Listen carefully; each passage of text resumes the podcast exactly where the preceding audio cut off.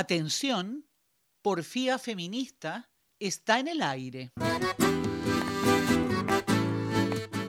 Nos han cuenteado que a las feministas no nos interesa el poder. Y nosotras queremos contarle que sí nos interesa. Para compartir la vida, la maternidad con nuestras parejas, poder participar en los gobiernos, en el parlamento, en el poder local, poder hacer política feminista, poder potenciar otro modo de hacer política, con afecto, amistad cívica, afinidades de pensamiento, empatía y solidaridad. Poder sin corrupción. Recuerde, con poder llegamos a la constituyente.